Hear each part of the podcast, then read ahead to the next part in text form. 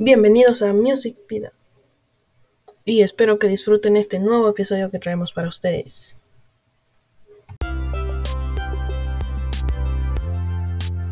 Buen día amigos y amigas oyentes. Espero que se encuentren muy bien y que se estén cuidando en casita porque recordemos que aún estamos en pandemia. Bienvenidos de nuevo a un nuevo episodio de nuestro podcast Music Vida, donde hablamos sobre exponentes de la música, cantantes, cantautores, compositores y músicos famosos de los que tú quieras escuchar. Hoy traemos un tema bastante interesante con un compositor y músico bastante famoso y que seguramente lo has escuchado.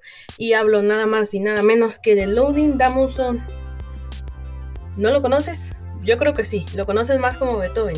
El nombre completo de Beethoven era Loading Damusus von Beethoven. Era hijo de Johann von Beethoven y María Magdalena von Beethoven. Beethoven nació en Alemania en diciembre de 1770 y desde pequeño empezó a mostrar una, un interés y una habilidad en el piano.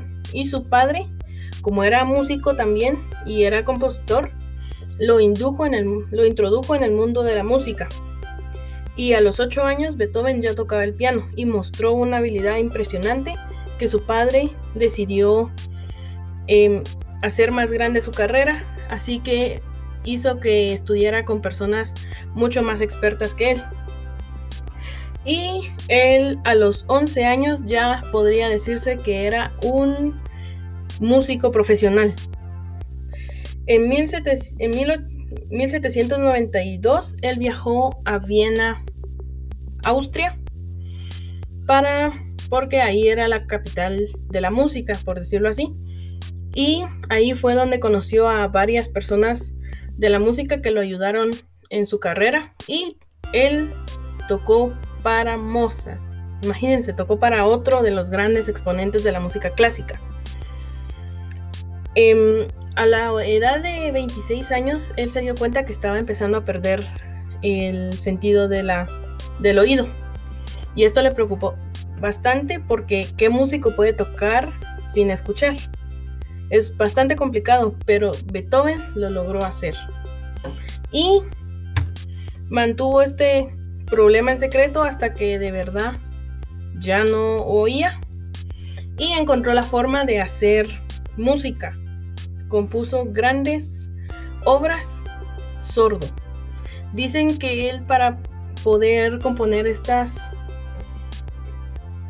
estas obras musicales, estas canciones, tenía que quitarse la mayor ropa posible para poder sentir las vibraciones del piano cada vez que tocaba una nota y así fue como escribió grandes obras.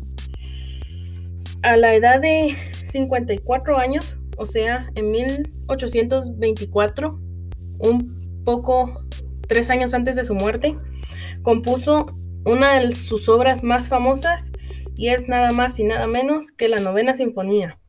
Y aunque no oía, ya he dicho que sentía las vibraciones y así es como pudo hacer tremenda obra